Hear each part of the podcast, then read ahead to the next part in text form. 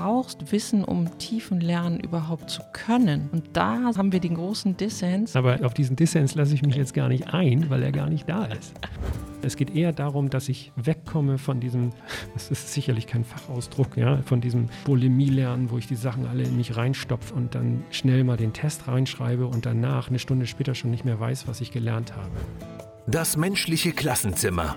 Psychologie und Schule. Der Podcast mit Psychologin Dr. Michaela Köller und Lehrer Fiete Wandorf.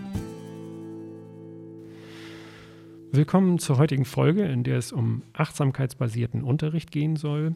Und ich habe da ein Zitat von der Weltgesundheitsorganisation mitgebracht, das mir persönlich sehr viel bedeutet. Und das möchte ich gerne einmal erstmal vorlesen. Und darin geht es um Lebenskompetenz.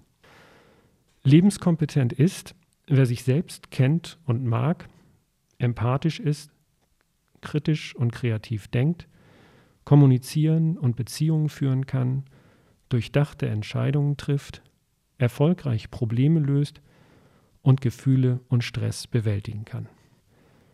Und ich habe dieses Zitat ausgewählt, weil es mir halt ein eigener Kompass ist in meiner Tätigkeit als Lehrkraft. Und ähm, ja, weil da so sehr viel drin steckt, würde ich das jetzt einfach noch einmal wiederholen. Also lebenskompetent ist, wer sich selbst kennt und mag, empathisch ist, kritisch und kreativ denkt, kommunizieren und Beziehungen führen kann, durchdachte Entscheidungen trifft, erfolgreich Probleme löst und Gefühle und Stress bewältigen kann. Jetzt kommt natürlich so ein bisschen die kritische Wissenschaftlerin in mir durch, gleich am Anfang. Mhm. Ähm, aber da ist dann die Frage, ja, wozu brauchen wir dann das ganze Fachwissen in Schule? Also wo, wo findest du das in dieser Definition? Ich sehe es auch, aber es hat ja nur so einen ganz kleinen Teil. Fachwissen ist ja aus meiner Sicht auch nur ein Werkzeug, das sich verändert mit veränderten Lebensbedingungen. Und äh, diese Definition für lebenskompetent ist etwas, glaube ich, das sich äh, sehr lange trägt über die Zeit. Von daher ist das für mich auch kein Widerspruch. Aber es ist natürlich eine Frage der Schwerpunktsetzung, das stimmt. Also das ist, und für manch einen mag das auch neu sein, dass man sagt, wieso? Ich dachte, ich unterrichte Mathe oder Chemie oder was auch immer. Und ähm, was hat das mit den anderen Punkten zu tun? Aber im Grunde genommen ist es ähm, aus meiner Sicht etwas, wo wir andocken sollten, ähm, um das große Ganze nicht aus dem Auge zu verlieren, weil wir alle nur ein Teil sind. Also wir, wir leisten unseren Anteil an der Bildung eines jungen Menschen und dieser junge Mensch will irgendwo hin. Also wir geben ja so einen Werkzeugkoffer mit, den derjenige nachher nutzen kann. Aber diese, dieses Grundsätzliche, wie gehen wir auch in der Gesellschaft miteinander um, aber vielleicht auch, wie gehe ich selber erstmal mit mir, mit mir selbst um, das ist ja ein ganz, ganz wichtiger Teil naja, und letztlich ist es natürlich auch so, wenn ich nochmal auf die Definition gucke, um durchdachte Entscheidungen treffen zu können und um Probleme erfolgreich lösen zu können, muss ich natürlich auch ganz viel wissen. Ja. Na, dann, dann reicht es nicht nur sozial kompetent zu sein, sondern ich brauche auch Fachwissen. Ja, genau. Und aber wenn ich das andere nicht habe, dann wird es eben schwierig. Also wenn ich nur das Fachwissen habe oder sowas, dann wird es vermutlich sehr viel schwieriger. Ja, das ist ein guter Einstieg, finde ich. Und Fiete und ich haben uns heute ähm, drei konkrete Themen nochmal vorgenommen rund um das Thema achtsamen Unterricht. Und zwar geht es erstmal um die eigene Haltung als Lehrerin oder Lehrer. Dann wollen wir uns nochmal mit dem Thema Umgebung, also Raum der Schule, Raum des Klassenraums beschäftigen und dann am Schluss nochmal genauer gucken, was heißt eigentlich achtsam im Unterricht zu sein. Die innere Haltung. Willst du anfangen? Ich habe das für mich so als ersten Punkt aufgeschrieben in der Vorbereitung für heute. Die eigene Haltung durch die eigene Achtsamkeit. Wir haben ja die, die komplette Folge schon mal gemacht zur Achtsamkeit im Allgemeinen und die Frage ist ja, wozu brauche ich jetzt dieses Thema auch nochmal speziell ähm, auf Unterricht bezogen? Und ähm, ich habe dann auch nochmal in die Bücher geguckt, die sich so mit Achtsamkeit in Schule beschäftigen. Und eigentlich geht es immer wieder um dieses Thema Selbstfürsorge, bei sich sein, für sich sorgen, um dann auf dieser Basis für andere da zu sein und auch guten Unterricht machen zu können. Das ist so für mich das eine, also auch sozusagen die, die eigene Haltung erstmal zu sich selbst Und dieser Haltung, dieser positiven, wertschätzenden Haltung zu sich selbst auch Raum zu geben. Für mich ist das wichtig, weil ich den Eindruck habe, dass Lehrkräfte das oft vergessen. Also ich habe mit vielen Lehrkräften in letzter Zeit auch gesprochen, die zum Beispiel sagen, dass sie eigentlich nie Pausen haben im Schulalltag und im Unterrichtsalltag. Und das ist etwas, was für mich unvorstellbar ist, ähm, wie man von morgens um sieben bis um 14 Uhr, 15 Uhr durchgängig powern und arbeiten kann, ohne für sich selber zu sorgen und auch Raum für sich zu schaffen, um durchzuatmen, um dann auch mit neuer Kraft für andere da zu sein. Also das ist so etwas, was für mich ganz oben steht, weil ich auch, ähm, also diese eigene Haltung zu sich selber, auch die eigenen Bedürfnisse und Wünsche ähm, wahrzunehmen und danach auch zu handeln und sich dafür auch einzusetzen, das ist für mich so zentral, weil letztlich, du hast es eben vorgelesen mit dieser Lebenskompetenz, das sollen die Schülerinnen und Schüler können, ja, sich selbst kennen und mögen. Aber wenn ich als Lehrerin oder Lehrer gar nicht meine eigenen Bedürfnisse wahrnehme und auch da nicht nachhandle, wie kann ich dann Schülerinnen und Schülern das beibringen? Ich bekomme dann oft die Antwort, ähm, es ist nicht möglich, wir können keine Pausen machen. Die Lehrerzimmer ähm, lassen das nicht zu, dass wir da auch mal einen Raum des Rückzugs haben. Und ähm, für mich ist da schon äh, ein großes Fragezeichen, ist das wirklich so? Und wenn ja, muss das so bleiben.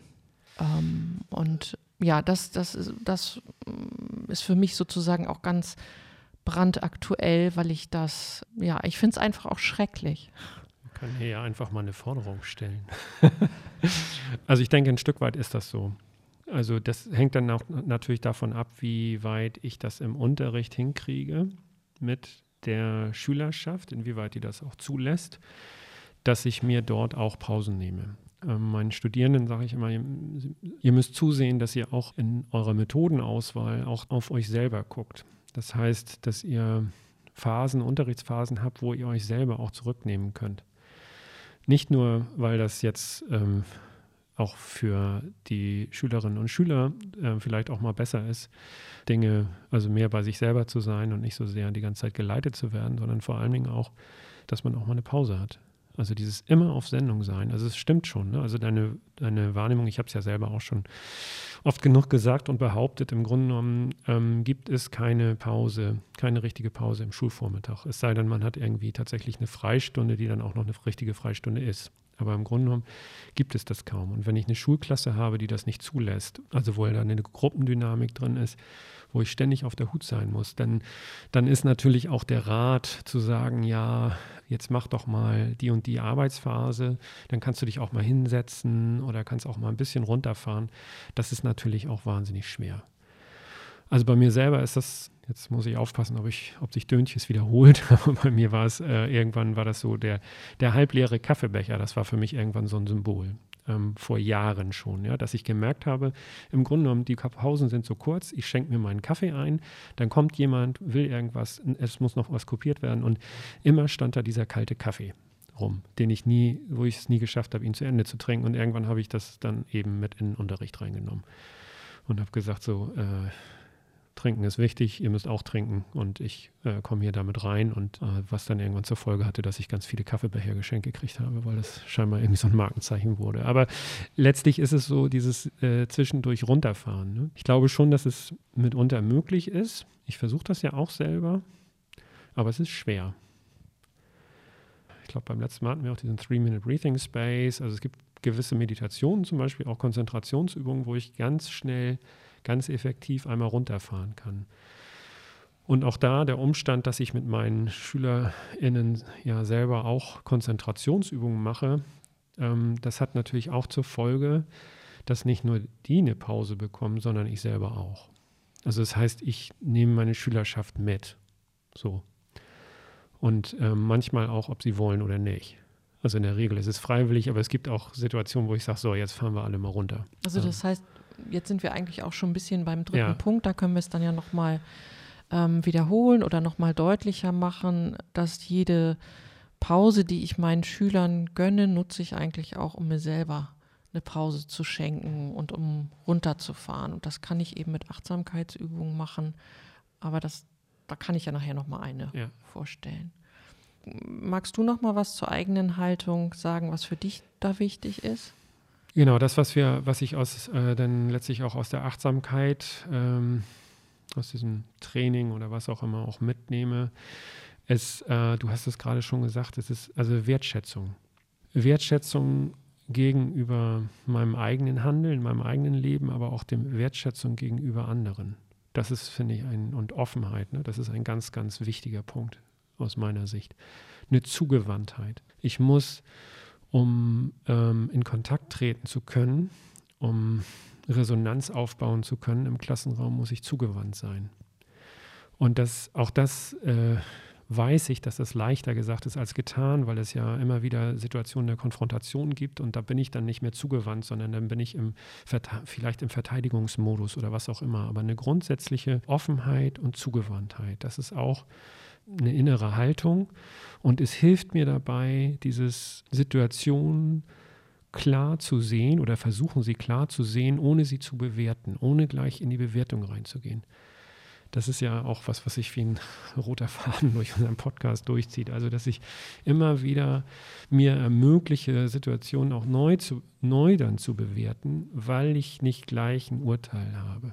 Und was dir, glaube ich, auch noch hilft, zumindest entnehme ich das immer unseren Diskussionen, dass du ja dieses Thema gewaltfreie Kommunikation, damit hast du dich ja viel beschäftigt, dass du auch siehst, welche Bedürfnisse eigentlich auch hinter diesem konfrontativen Verhalten des anderen stehen und dass du das eben auch eher siehst als sozusagen die aggressive, äh, das aggressive Verhalten deines Gegenübers. Ne? Ja, genau. Dieser, also die, die Möglichkeit auch unterscheiden zu können zwischen Verhalten und Haltung und überhaupt eine differenzierte Betrachtung von Dingen. Was ist jetzt ein Bedürfnis, was ist eine Strategie? Ja, und so ein paar Grundannahmen sozusagen. Ja, also dass ich nicht sofort, wenn ein Konflikt da ist, dass ich dann nicht sofort denke, was will der denn von mir? So, oder was will die denn von mir? Also was ist denn, sondern erstmal gucke, wie du sagst, so, was ist das Bedürfnis dahinter?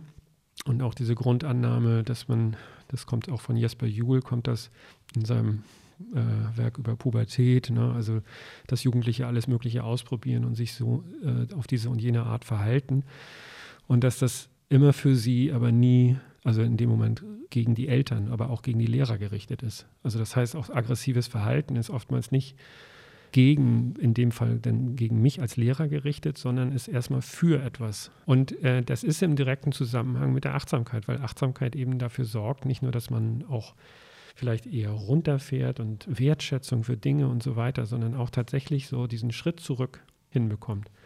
Auf diese Metaebene kommt, wo man sich selber beobachten kann, andere beobachten kann, die eigenen Gedanken und Gefühle beobachten kann. Und auf einmal oder mit der Zeit schleicht sich dann so ein, dass man merkt, man ist nicht nur sein eigener Gedanke oder sein eigenes Gefühl, sondern da ist viel mehr. Wollen wir das so stehen lassen und zu unserem zweiten Punkt übergehen oder hast du noch was? Zur, zur Haltung, was dir wichtig wäre? Nee, ich glaube, dass ich, ich, ich gucke gerade, ich habe mir auch einen Spickzettel gemacht zu den Bedürfnissen im Klassenraum. Ne? Also Stabilität und Vertrauen, das gehört für mich auch dazu. Also wenn ich diesen Ruhepol in mir trage und gewisse Prinzipien habe und bei mir bin, dann mache ich es meiner Umgebung und eben meinen Schülerinnen und Schülern auch leichter, auf mich zu vertrauen. Auch darauf, wie ich mich verhalte. Das ist ja das, was am Anfang immer passiert. Ne? Dann will man, dann kriegt eine neue Lehrkraft, dann will man erstmal wissen, wo sind, wo sind vielleicht die Grenzen, was kann ich machen und was nicht und so. Und es gibt ja kaum was Schlimmeres, als wenn man das Gefühl hat, das ist total wechselhaft. Ja, da ist jemand ganz, ganz sprunghaft, ist erst total nett und dann rastet derjenige total aus oder was auch immer. Und ähm, diese Möglichkeit geben, Vertrauen aufzubauen, das ist, denke ich, auch wichtig. So. Ja, und stabil dazu stehen und ähm, ja, vielleicht auch entspannt dann mit den, mit den Tests, sag ich mal, der Schülerinnen und Schüler umzugehen, die deine Grenzen testen wollen und genau. auch zu wissen, es ist so und es gehört dazu und es ist normal und die wollen halt sehen, wie verlässlich ich bin und, ob, und wie sie mir vertrauen können. Ja, dieses, äh, dass man Sparingspartner ist, ne? das ist, äh, steht im Kleingedruckten.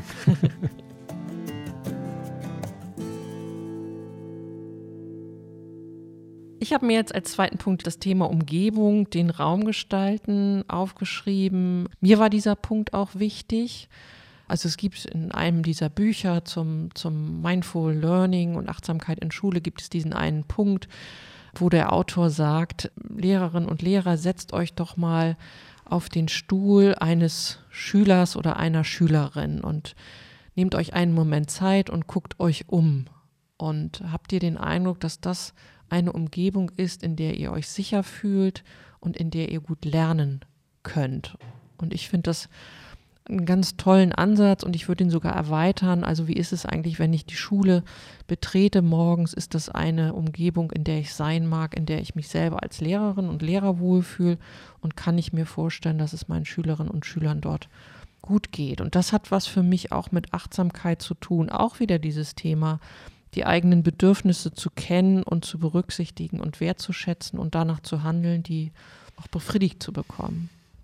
Also auf jeden Fall, ich muss als erstes, als du es gesagt hast, muss ich erstmal spontan daran denken, wie ich ähm, vielleicht manchmal, wenn ich äh, Referendare habe und äh, wenn man sich dann selber hinten in die Klasse reinsetzt und ich dachte, mein Gott, wie anstrengend kann das auch sein? Nicht, weil der Unterricht jetzt irgendwie streng ist, aber allein da zu sitzen und dann den ganzen Tag, also jetzt aus einer gewissen zeitlichen Distanz heraus, empfinde ich natürlich auch diese Stühle als wahnsinnig unbequem. Ich weiß gar nicht, wie ich das ausgehalten habe, aber ja, ich denke, das ist, das ist ein ganz guter Punkt wie kann ich das als Schülerin und als Schüler und dann auch gucken, dass ich flexibel bin in meinem Geist. Also wenn ich jetzt einen Schüler habe, dem es schwerfällt, lange ruhig zu sitzen, dann ist keinem damit gedient, wenn ich aber einfach nur sage, ja, das ist jetzt so.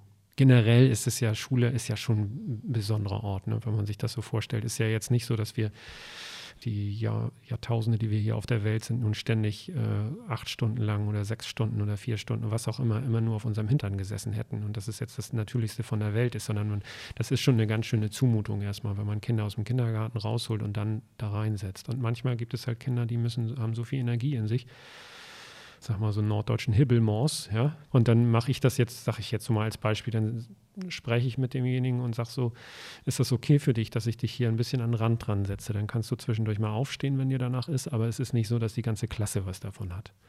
Weil das ja auch immer so eine Sache ist der Fokussierung und wenn jemand rumturnt, dann wird die Aufmerksamkeit genommen von meinem Unterricht. Und es kann aber natürlich auch so sein, dass ich selber zwischendurch mal äh, den Raum also es hat jetzt noch nicht die Raumgestaltung zu tun, aber dass ich dann mit dem Raum so umgehe, dass ich sage, wir haben hier zwar Stühle, aber wir können zwischendurch auch mal aufstehen. Ich kann bestimmte Sachen so gestalten, dass ich dann mal aufstehen lasse, auch wenn ich merke, das läuft gerade nicht. Jetzt sind wir wieder beim Unterricht. ich habe in einem dieser Bücher habe ich gelesen, dass es eine Kollegin gibt, die hat die sogenannten Peace Corner etabliert und ich fand den Gedanken ganz schön im Klassenraum eine Ecke einzurichten, gemeinsam mit den Schülerinnen und Schülern, wo sie immer dann, wenn sie das Gefühl haben, jetzt kann ich dem Unterricht nicht mehr folgen, ich werde hippelig oder jetzt werde ich aggressiv, kann jeder Schüler, jede Schülerin selbstständig dahin gehen und kann dann etwas malen, etwas basteln oder mit Kopfhörern kurz ein Musikstück hören oder einfach ein bisschen Gymnastik machen. Ja. Und was ich daran interessant finde, man hat das dann natürlich auch erprobt, weil die Lehrkräfte hatten Angst, dass dann nur noch alle Schülerinnen und Schüler in dieser Ecke sind und nur noch basteln und äh, keine Ahnung, Comics malen oder so etwas. Ähm, aber man hat festgestellt, dass es alleine reicht für die Schülerinnen und Schüler zu wissen, sie können da hingehen, dass sie es wirklich eher nur in Ausnahmefällen nutzen. Mhm. Ähm, und das fand ich spannend. Das heißt, äh, es, es steigt die Wahrscheinlichkeit, im Unterricht teilzunehmen, aber sie wissen, Sie können sich entscheiden, auch mal rauszugehen. Und zwar ganz selbstständig. Sie müssen sich nicht melden, Sie müssen nicht fragen, ob Sie es dürfen, sondern Sie können geräuschlos in die Ecke gehen und können sozusagen wieder runterfahren oder mhm. wieder mm, sozusagen so ein bisschen Reset machen. Ähm, und ich habe dann auch mal rumgefragt, gibt es das bei uns hier schon? Und dann habe ich gehört, nee, das, dieses Konzept gibt es noch nicht. Es gibt ja nur die Möglichkeit, dass Schülerinnen und Schüler, die stören, in sogenannte Trainingsräume geschickt werden, außerhalb des Klassenzimmers, wo dann auch Sozialarbeiterinnen oder Sozialarbeiter sitzen. Aber das ist dann eher so in Richtung Bestrafung, so habe ich das verstanden, oder Auszeit nehmen und ja, aber nicht, nicht so, so selbstgesteuert, sondern die Lehrkraft schickt dann den Schüler oder die Schülerin dahin. Mhm. Und insofern ist das ein anderes Konzept, aber ich fand das ganz charmant, aber kenne noch keine Schule in Deutschland, die das ausprobiert hat. Das, was du beschreibst, ist ja sehr verbreitet bei den Schulen, die sozial-emotionales Lernen sich auf die Fahnen geschrieben haben. Da gibt es ja auch in den USA jetzt schon sehr, sehr viele. also daher kenne ich das so als Konzept, ne? dass man sagt Peace Corner oder halt äh, Peace Room. Genau wie du sagst, das Entscheidende ist, dass man es nicht als Bestrafung empfindet, sondern dass es eine, eine als Freiheit auch wenn, was weiß ich, wenn irgendwie was ganz Schlimmes vorgefallen ist zum Beispiel und ich bin nicht in der Lage, mich jetzt zu konzentrieren, ich brauche eine Auszeit, ich gehe raus. Natürlich ist es von der also von der Praxis her ist das möglich in den, in den Unterricht. Also ich kann zum Beispiel zu meinen SchülerInnen sagen, so, und das ist so, das eben ist nicht immer leicht und immer toll. Und es gibt Momente, da können wir gut arbeiten, uns fokussieren. Es gibt Momente, da geht das überhaupt nicht. Und es gibt auch Momente, da wollen wir gerne raus. Und wir haben zum Glück das, die Möglichkeit, auch rauszugehen aus dem Kontext, ohne dass wir, dass wir wirklich weggehen müssen. Ähm, das haben wir in unserem Kopf. Deswegen kann ich durchaus, also weil die meisten heute auch heutzutage auch irgendwie Kopfhörer dabei haben und sowas, kann man durchaus auch sagen, die, äh, ich gehe jetzt mal raus, also ich höre jetzt Musik, und, äh, verabrede das, dass man sagt, so wie lange, also im Vorfeld, ne, wie lange mache ich das? Also äh, in diesen Schulen, das, was ich so kennengelernt habe, ist das immer so 20, gibt es so 20 Minuten Cluster, maximal 20 Minuten und dann maximal zweimal am Tag. Jetzt sage ich mal rein praktisch, könnte ich mir auch diesen Peace Corner vorstellen, wobei, wenn ich anfangen will, irgendwas anderes zu machen, außer mich da still hinzusetzen, wenn ich jetzt Bewegung brauche, dann denke ich, ist das insofern schwierig, als dass ich ja noch da ganz viele andere sitzen habe. Und die gucken ganz bestimmt nicht mehr auf das, was sie im Unterricht machen sollten, sondern da ist etwas, was viel interessanter ist. Da ist jetzt jemand, der Gymnastik macht. Oder da ist, ja, das fände ich wahrscheinlich schwierig, aber grundsätzlich diese Idee, Peace Corner ist sicherlich nicht so etabliert, aber ich habe auch schon in meiner Anfangszeit an der Hauptschule, habe ich auch schon mit Musik zum Beispiel einfach gearbeitet, dass man, also dieses Runterfahren ne, zwischendurch. Aber ich finde, das ist auf jeden Fall ein guter Aspekt und auch sagen, das einfach anzusprechen und zu sagen, das ist normal. Also ihr müsst nicht alle wie, wir sind hier keine Roboter, die sich jeden Tag hinsetzen sondern es ist völlig normal, dass man Tage hat, an denen es nicht läuft. Und es ist auch normal, dass wir es unterschiedlich gut können in bestimmten Situationen und dass es auch richtige Phasen gibt im Leben, wo man das nicht so gut kann. Das ist, glaube ich, ein guter Aspekt und hat sehr viel mit achtsamkeitbasiertem Unterricht zu tun, weil wir eben darauf eingehen, weil wir auf dieses, äh, dieses Ganze sehen, sozusagen, den ganzen Menschen. Wollen wir noch was zur Umgebung sagen oder wollen wir gleich zum Unterricht? Es drängt sich irgendwie so auf. Ja, ne? es drängt sich so auf. Ne? Ich habe jetzt bei der Umgebung habe ich gedacht, dass man auf jeden Fall, also es geht ja um dieses, haben wir ja schon gesagt, ne, der bewusste Raum, wo ich mich wohlfühle, wo ich mich vielleicht auch hm, ein Stück weit geschützt fühle. Aber auf der anderen Seite bin ich natürlich auch da, um was zu lernen. Also muss ich mir wahrscheinlich immer überlegen, wie viele Sachen habe ich da drin, die mich ablenken können. Wobei natürlich, wenn ich nicht jeden Tag die Poster wechsle oder sowas, dann hat sich das ja auch, ne? also wenn jetzt jeder so sein Lieblingsposter da reinhängen darf, dann ist man vielleicht eine Woche lang abgelenkt, aber irgendwann hat man sich auch dran gewöhnt. Deswegen muss man sich das halt überlegen. Und es wird oft bei jüngeren Schülern, das ist meine Erfahrung, bei jüngeren Schülern machen wir uns viele Gedanken. Und wenn die dann älter werden, dann nicht mehr so. Und da frage ich mich jetzt einfach mal so, ob das so gut ist, dass wir uns diese Gedanken nicht mehr machen. Also in der fünften Klasse alles noch liebevoll eingerichtet und der Stundenplan und dann kommt da noch ein Plan hin, wie viel für alle Lehrkräfte sichtbar, wann muss was, wann passiert was und dann gibt es irgendwie noch Fotos, wo die SchülerInnen vorgestellt werden und so weiter. Alles ganz, ganz liebevoll und dann äh, schleicht das so aus. Ich habe aber auch eine andere Schule kennengelernt, wo die ähm, Schülerinnen und Schüler tatsächlich auch die Schule mitgestalten durften. Ja. Und das war tatsächlich auch so in Projektform. Da ging es nicht nur darum, dass sie sagen sollten, was, was braucht ihr denn, was wollt ihr denn, sondern sie mussten auch Kostenvoranschläge einholen. Sie mussten mit den entsprechenden Stellen auch sprechen. Und das hat mir sehr gut gefallen, weil da ging es eben nicht nur darum, Wünsche zu äußern, sondern auch die Verantwortung dafür zu übernehmen, dass das auch umgesetzt wird. Dann ging es darum, ähm, dass sie sich einigen mussten, welche Prioritäten haben wir. Dann haben wir alle Altersklassen mit berücksichtigt.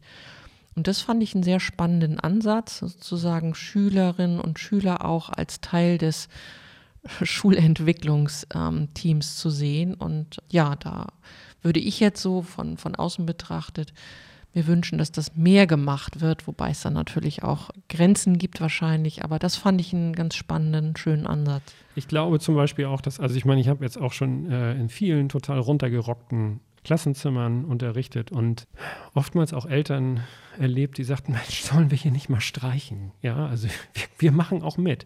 Und eigentlich ist das toll, ja, weil man sagt so, wow, und die Eltern fangen dann noch an mitzumachen und so. Und, und da habe ich aber auch schon Schulträger erlebt, wo das dann hieß, nein, das geht nicht. Also jeder einzelne Nagel, der hier reingefunden hat, das ist Eigentum und so weiter. Ne? Das ist total runter. Und dann wird einem da irgendwie gesagt, so, nee, Farbe, also das müssen Sie beantragen und so. Und da wünsche ich mir manchmal einfach weniger Bürokratie oder im Nachhinein denke ich dann auch, warum habe ich gefragt? Mhm. Ne, wer viel fragt, kriegt viel Antwort.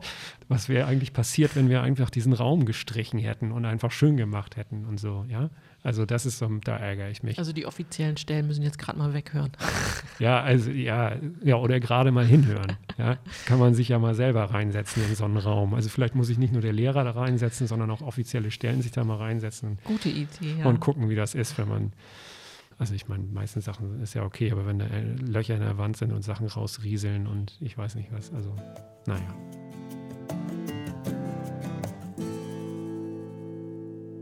Jetzt sind wir beim Thema Unterricht. Ja. Achtsamkeit im Unterricht. Und das fand ich spannend. Ne? Wie unterrichte ich eigentlich? Und im Grunde genommen, also die Sachen, die ich jetzt so mir auch da angelesen habe und so, das fand ich ganz spannend, weil das war jetzt nicht so, dass man sagt, also oder ich jetzt sagte, oh, das ist ja ganz alles ganz neu und so weiter, sondern im Gegenteil. Da wird auf so ganz, ganz alte Prinzipien des Lehrens nochmal zurückgegriffen. Also, dass ich erstmal die Sachen studiere, mir Zeit nehme, das zu studieren und dann wirklich die Zeit nehme, das richtig zu verstehen, um es dann irgendwann zu diskutieren oder anzuwenden. Und das, was ich da so gefunden habe, war vor allem dieser Aspekt der Zeit. Also um Tiefenlernen zu ermöglichen. Beim achtsamkeitsbasierten Unterricht geht es vor allem auch ums Tiefenlernen und nicht dieses Oberflächenlernen. Nicht jetzt einfach nur Fakten, Fakten, Fakten, sondern wie sind die Zusammenhänge, was hat das mit mir zu tun, mit der Gesellschaft und so weiter. Also, dass man wirklich in die Tiefe geht. Ja, da fühlte ich mich sehr angesprochen bei und gleichzeitig natürlich auch dann so ein bisschen erwischt, weil da dann irgendwelche Fachanforderungen sind oder Bücher, die durchgearbeitet werden sollen und so. Das fand ich einen ganz interessanten Aspekt.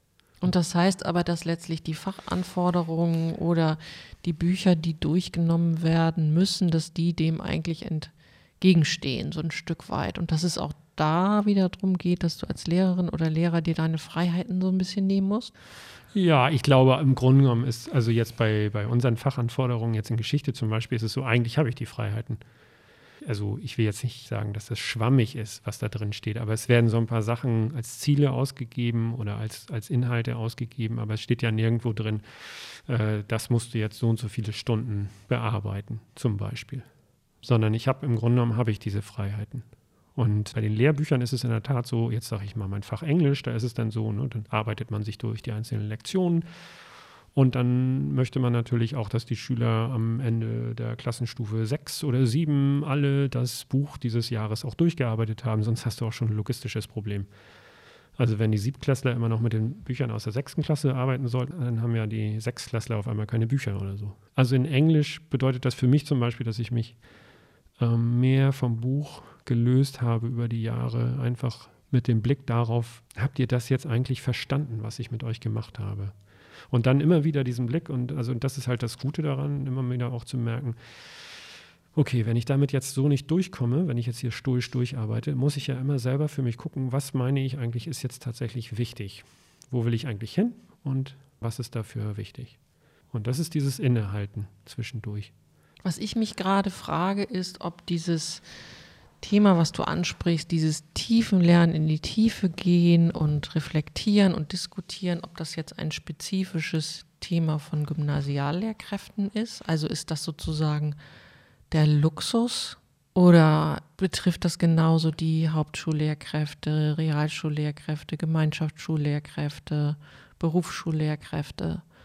Der Luxus ist eher diese Faktenflut vielleicht eher. Also ich würde dann vielleicht an der Stelle einmal dann doch ähm, dieses sozial-emotionale Lernen kurz ähm, erläutern wollen. Also es gibt ja in den USA schon seit 25 Jahren gibt es ja so eine, eine Vereinigung, die nennt sich CASEL, Collaborative of Academic and Social Emotional Learning.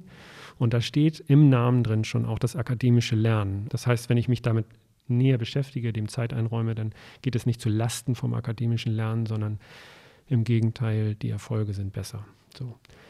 Und beim sozial-emotionalen Lernen, ähm, also Social Emotional Learning, geht es im Grunde genommen um die Stärkung von fünf Kompetenzen, die wir zum Teil sowieso schon im Unterricht verankert haben. Das eine ist die Selbstbewusstheit, Self-Awareness, das heißt selber erstmal gucken, was sind meine Gedanken, wie fühle ich mich, in welchen Situationen reagiere ich wie und so weiter. Also eine äh, Bewusstheit des Selbst, um dann im nächsten Schritt das sogenannte Self-Management, also das Selbstmanagement, damit lernen zu können, damit umzugehen. Also das Thema Emotionsregulation zum Beispiel. Und man geht dann also erstmal von sich selber aus, um dann auf den sozialen Kontext zu kommen. Also ist der, der dritte Punkt dann die äh, soziale Wahrnehmung. Auch da wieder erstmal die Wahrnehmung, was passiert hier um mich rum, die Perspektiven von anderen einzunehmen, in der Lage zu sein, zu verstehen, was will eigentlich mein Gegenüber, was braucht mein Gegenüber, wie fühlt er sich, er oder sie sich gerade, um dann im vierten Schritt das auch anwenden zu können. Also das sind die ähm, Relationship Skills, also die, äh, die Fähigkeiten, die wir brauchen, um in der Gemeinschaft leben zu können. Wie gehe ich aufeinander zu? Wie kommuniziere ich? Wie kann ich so kommunizieren, dass das, was ich sagen möchte, auch so ankommt? Ja, äh, Thema, also wertschätzende Kommunikation zum Beispiel. Und der letzte Schritt, das ist dann dieses Responsible Decision Making. Also das heißt, das ist das, was wir eigentlich alle wollen. Wir möchten nämlich gerne, dass unsere SchülerInnen aus der Schule rauskommen und verantwortungsvoll Entscheidungen treffen können für sich selber und die Gemeinschaft, die Gesellschaft. Ja, im Gymnasium heißt es dann, also im süddeutschen Bereich heißt ja auch die, das Abitur dann Matura, also die Reifeprüfung, ja. Da wird dann immer gerne in Abi-Reden drauf rumgeritten. Sind sie jetzt wirklich reif, nachdem sie sich hier irgendwie die letzte, wenn wir auf die letzte Abi-Party gucken oder so. Und diese Punkte sind auf jeden Fall aus meiner Sicht, das ist kein Luxus, das ist kein Add-on oder so, sondern das ist eine Basis. Wenn ich mit SchülerInnen zusammenarbeite, wo es darum geht, dass die hoffentlich einen Schulabschluss machen und nachher eine Ausbildungsstelle bekommen, erstmal einen Praktikumsplatz durchstehen und dann eine Ausbildungsstelle bekommen, dann sind gerade diese Bereiche von ganz großer Bedeutung. Und dann tritt das Fachliche zurück. Da bin ich jetzt mit Sicherheit nicht der mit der großen Erfahrung, aber wenn ich so meine kurze Berufsschulzeit oder sowas blicke, ähm, dann geht es tatsächlich äh, um diesen Aspekt, dass ich sage, worum geht es hier eigentlich? Also ja, Englisch, okay, hat sie jetzt nicht so richtig gelernt, aber so andere Bereiche, die sind doch, die sind doch super und so. Es geht darum zu gucken, was kommt nach der Schule. Und ich glaube, dass wir, wenn wir uns einen Luxus leisten am Gymnasium, dann ist es eher unser Mikrokosmos. Dass wir auf unser Fach gucken. Wir leisten uns diesen Luxus, ähm, mein Fach in den Mittelpunkt zu stellen und zu sagen, ja, hier und in diesem Bereich. Und wenn du das machst, dann kannst du auch ein ganz toller Astrophysiker werden oder irgendwie sowas. Ne? Also das ist, glaube ich, eher so. Aber jetzt wird gerade in mir der innere Widerspruch angetriggert. Ja, mach mal. ne, weil du das Thema Berufsschule und ähm, die brauchen die Kompetenzen, die Selbstkompetenz, die Sozialkompetenzen, die Problemlösekompetenz, ja. Das sind ja auch die 21st Century Skills. Aber sie müssen trotzdem lesen, schreiben, rechnen, sie müssen auch die Grundlagen der Naturwissenschaften kennen. Denn wenn du das Wissen nicht hast und du auch nicht weißt, wo hole ich mir das her, wie willst du dann mit Fake News umgehen? Wie willst du dann Entscheidungen solide treffen? Ich hatte neulich einen harten Disput mit einem Elternvertreter, der auch sagte, Schule muss genau diese Skills äh, schulen, also dieses sozial, emotionale und so. Und ich als Psychologin habe dann aber gesagt, aber wir dürfen nicht vergessen, es gibt eben auch tatsächlich Dinge, die fachlich da sein müssen. Wir müssen ja Grundlagen legen, denn wo sollen die Schülerinnen und Schüler das sonst herbekommen. Also das nochmal so als, als Plädoyer klar, ja. Aber wir dürfen das andere nicht vergessen. Und Englisch ist ähm, ne, Weltsprache und Englisch müssen wir auch ja, aber können. Vielleicht kannst du da noch mal sonst deutlicher machen, was du meinst, wenn du sagst, das ist nicht so wichtig. Das schließt sich überhaupt nicht aus. Das ist ja der Punkt. Also es geht ja nicht darum, eines für das andere auszutauschen. Ich nehme Englisch zum Beispiel als Medium oder den Deutschunterricht, um bestimmte andere Dinge mitzunehmen. Also ich, ich gehe ja nicht hin und sage, so, heute lernen wir mal was über Selbstbewusstheit. Oder wir machen jetzt mal was über äh, Relationship Skills oder so. Sondern das ist ja eher so, dass wir, wenn ich jetzt zum Beispiel in der Erörterung schreiben lerne und dabei den Perspektivwechsel reinnehme, dann habe ich ja was gemacht zu Relationship Skills. Und wenn ich jetzt im Geschichtsunterricht zum Beispiel gucke, mir die Maslow-Pyramide angucke über die Bedürfnisse oder was Max Neef dazu gesagt hat, ähm, welche Bedürfnisse haben wir eigentlich und so weiter, dann ist das etwas, wo ich direkt in Self-Awareness und Self-Management reingehe, um nachher Konflikte verstehen zu können. Und so sieht es sozusagen in jedem Unterricht aus, wenn ich sage, so, das ist Teil meines Unterrichts. Da, da geht nichts anderes verloren. Und dabei lese ich und ich schreibe. Nur ich schreibe dann nicht einfach nur so oder ich lese jetzt nicht einfach nur so, weil wir jetzt lesen lernen wollen, sondern ich fülle das halt mit einem bestimmten Inhalt. Und ähm, das, das, wie gesagt, deshalb sind das keine Sachen, die sich ausschließen. Am Ende aber, wenn ich jetzt gucke, was ist, ja, was ist Lebenskompetenz wieder, dann würde ich trotzdem so weit gehen, dass es wichtiger ist, bestimmte soziale Fähigkeiten zu haben im Umgang mit sich selbst und miteinander als bestimmte fachliche Qualifikationen. So, da würde ich bei bleiben. ohne das, andere, ja ohne das andere ja. aufgeben zu wollen. Aber ich würde, das würde ich im Zweifel, das ist, äh, dafür sind wir Menschen. Das heißt aber nicht, also für mich heißt das, wie gesagt, also wenn Schülerinnen irgendwie mindestens neun oder zehn Jahre an einer Lerneinrichtung haben, dann bin ich, dann bin ich auch der Ansicht, dass sie am Ende irgendwie lesen und schreiben gelernt haben sollten. Und trotzdem weiß ich, dass das nicht bei jedem der Fall ist, weil bestimmte äußere Faktoren und auch innere Faktoren dazu führen, dass das nicht so ist. ist. Ganz wichtig, das sind keine Sachen, die sich ausschließen und es sind keine Sachen, die in Konkurrenz zueinander treten. Vielleicht in Facetten, wo ich mal sage, Tiefenlernen heißt, dass ich mir Zeit nehme, um bestimmte Sachen zu machen. Und Tiefenlernen heißt für mich auch, und das sagt, lehrt uns ja auch die pädagogische Psychologie, dass ich sage, ich muss bestimmte Dinge auch häufiger mal eingeübt haben und kann eben nicht einfach nur hingehen und sagen, so, das haben wir jetzt, haben wir alle verstanden, nicht wahr? Und das übt ihr jetzt bitte zu Hause und nächste Woche schreiben wir einen Test. Aber wenn du wirklich tiefen Lernen ermöglichen willst, und jetzt sind wir bei der pädagogischen Psychologie, dann musst du immer ans Vorwissen anknüpfen. Das heißt, du brauchst Wissen, um tiefen Lernen überhaupt zu können. Tiefen Lernen ist nicht möglich ohne Wissen. Und da haben wir den großen Dissens als pädagogische Psychologin, würde ich sagen, Wissen ist wichtig in allen Fächern, ja. damit wir eine Basis haben, mit der wir weiterarbeiten können. Wir, und wenn du dann aber sagst, okay, wir gucken, dass wir diese, diese Social- und Self-Skills quasi im Wissenserwerb mit einbauen, sodass wir quasi beide Ebenen mit drin haben, dann bin ich bei dir. Das, aber da lasse ich, auf diesen Dissens lasse ich mich jetzt gar nicht ein, weil er gar nicht da ist. Nochmal ist es so, dass es ineinander greift.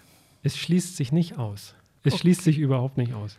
Aber es ist einfach so, wenn Fritzchen eins auf die Schnauze gekriegt hat und blutend in den Klassenraum reintritt, dann beschäftige ich mich damit die Stunde lang unter Umständen. Ich hoffe nicht. Also, dann müssen wir, oder der Konflikt, ja, der muss dann erstmal aufgearbeitet werden. Und dann ist das andere sozusagen hinten dran. Ähm, aber es ist kein, überhaupt kein Widerspruch. Gar nicht. Sondern es ist eher, es geht eher darum, dass ich wegkomme von diesem das ist sicherlich kein Fachausdruck, ja, von diesem Bulimie-Lernen, wo ich die Sachen alle in mich reinstopfe und, und, und dann schnell mal den Test reinschreibe und danach eine Stunde später schon nicht mehr weiß, was ich gelernt habe. Weil wir, es ist ein Weg von diesem Leistungs, totalen leistungsorientierten Lernen auf den Punkt, dann die Leistung abrufen und dann zum nächsten hin eilen. Das würde ich mir gefallen lassen. Ja, das schließt sich mit Achtsamkeit basiertem Lernen im besten Falle aus. Auch wenn es das natürlich nicht tut, weil die, weil die Strukturen, ich kann ja nicht die Strukturen ändern. Also ich versuche das ja zu machen. Und das System sagt mir ja trotzdem, so und so viele, dann schreibst du die Klausur, so und so viele Tests musst du machen und so weiter. Vielleicht ist das eine gute Überleitung nochmal. Wir hatten ja überlegt, ob wir nochmal sagen, wie man so im Unterricht auch nochmal so kleinere Übungen einbaut, die Ja. was mit Achtsamkeit zu tun haben. Und ich habe hier mal so drei Beispiele mitgebracht, was ihr machen könntet. Das eine wäre so etwas wie bewusst Pause machen. Lasst die Schülerinnen und Schüler während des Unterrichts bewusst eine Pause von der Arbeit machen und ein oder zwei Minuten lang stillsitzen. Sie können ihre Augen schließen und tief durchatmen. Also ne, sowas mal bewusst einzubauen, zu nutzen und, und dabei kannst du auch wieder die Augen schließen. Ich denke jetzt gerade, ich mache konkret mal die Übung, die Fokusmeditation. Was hältst du davon? Ja, das finde ich gut und äh, ich würde das nochmal unterstreichen wollen, was du jetzt auch gerade vorhast, denn ein Teil vom achtsamkeitsbasierten Unterricht kann eben halt auch die können Konzentrationsübungen sein oder Meditationen, wo wir erstmal innere Ruhe kriegen, um was Neues aufnehmen zu können, wo wir auch ein bisschen geschult werden, uns zu fokussieren, uns zu konzentrieren. Das ist ein etwas längerer Weg, das muss man üben, das kann nicht jeder sofort, aber es hilft ungemein, wenn man Probleme hat, sich zu fokussieren, still zu sitzen, ähm, eine Sache eben konzentriert zu machen. Und dafür hast du uns ja eine Konzentrationsübung mitgebracht. Und das ist eine Übung, die mache ich selber, auch wenn ich jetzt eine Sache gemacht habe und ich muss als nächstes dann äh, vielleicht einen Artikel schreiben oder eine Vorlesung vorbereiten, dann nehme ich mir diese Zeit, um quasi das eine abzuschließen und bereit bin dann für das Neue. Diese Übung kann dir helfen, deine Konzentration zu verbessern und deine Aufmerksamkeit zu fokussieren. Du kannst diese Übung jederzeit durchführen. Fangen wir also an. Mit sanft geöffneten Augen und weichem Blick nimm dir ein paar Augenblicke Zeit, um die Position deines Körpers vom Kopf bis zu den Zehen wahrzunehmen. Zieh deinen Rücken sanft in die Länge, als ob eine Schnur deinen Kopf nach oben ziehen würde. Entspanne deine Schultern nach unten weg, weg von deinen Ohren. Atme tief ein und erlaube nun deinem Atem in seinen natürlichen Rhythmus zu fallen und nimm wahr, wie es sich anfühlt zu atmen. Ich werde dich im Folgenden auffordern, bestimmte Dinge wahrzunehmen. Denke daran, dass es keinen richtigen oder falschen Weg gibt, dies zu tun. Was du mit deinen Sinnen wahrnimmst, wird sich jedes Mal ändern, wenn du diese Übung machst.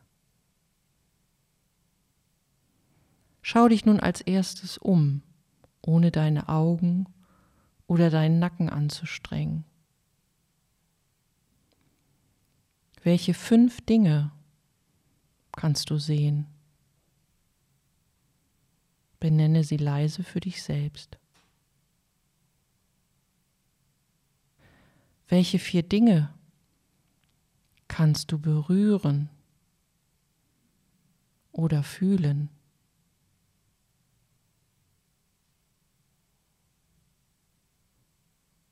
Welche drei Dinge kannst du hören?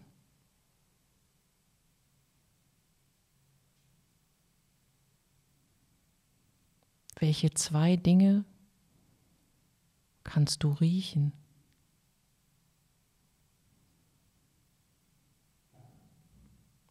Und schließlich, was ist die eine Sache, die du schmecken kannst?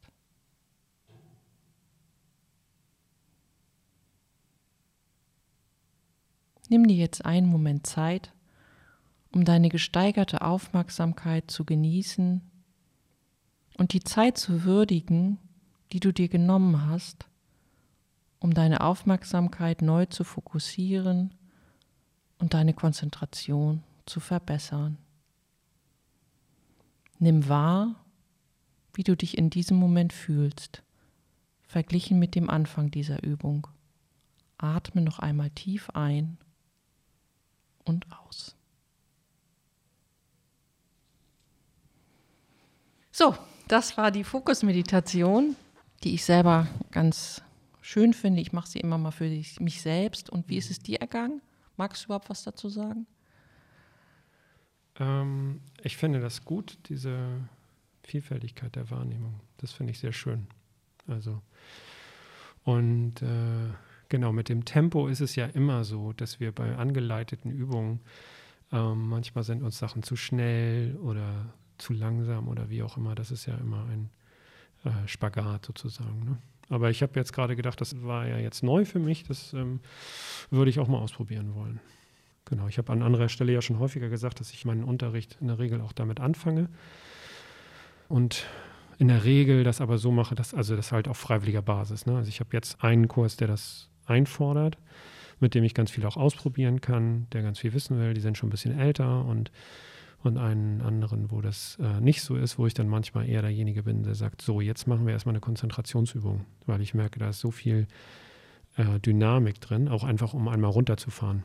Aber ich halte ganz viel von diesen, also grundsätzlich von dieser Art und Weise, auch den Unterricht zu beginnen, weil wir aus der Ruhe heraus anfangen können.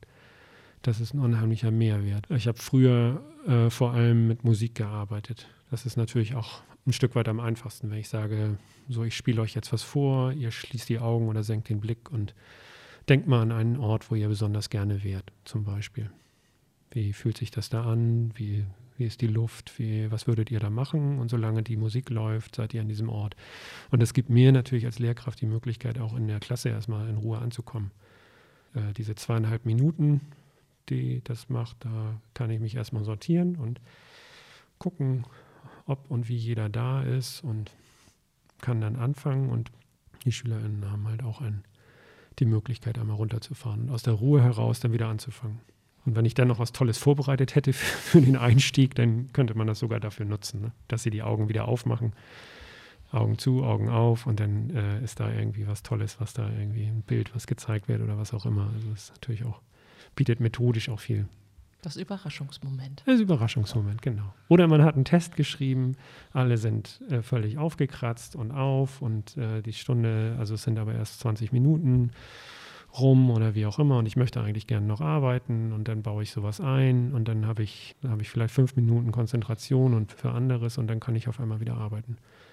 Das ist so meine Erfahrung damit kann das ganz, ganz vielfältig nutzen. Also wenn man, wenn die Klasse erstmal so weit ist, dass sie weiß, es gibt sowas, es gibt diesen Moment der Ruhe, es gibt auch diesen Moment, wo wir mit Anleitung oder mit Musik oder was auch immer was arbeiten, dann ist das ein tolles Mittel aus meiner Sicht. Und aus meiner Sicht ähm, sind wir damit am Ende unserer heutigen Sitzung angekommen. Ja. Ich finde, es ist alles gesagt. Es ging nochmal um das Thema die eigene Haltung als Lehrerin oder als Lehrer wir haben uns mit der Umgebung, Schule, wie gestalten wir eigentlich Schule beschäftigt und haben eben noch mal geguckt, was kann ich eigentlich konkret im Unterricht machen. Soweit für heute. Soweit für heute. Dann bis zum nächsten Mal. Eine gute Zeit bis dahin. Tschüss. Tschüss. Das war das menschliche Klassenzimmer, Psychologie und Schule mit Psychologin Dr. Michaela Köller und Lehrer Fiete Wandorf. Mehr Infos zu diesem und weiteren Themen auf www.dasmenschlicheklassenzimmer.de.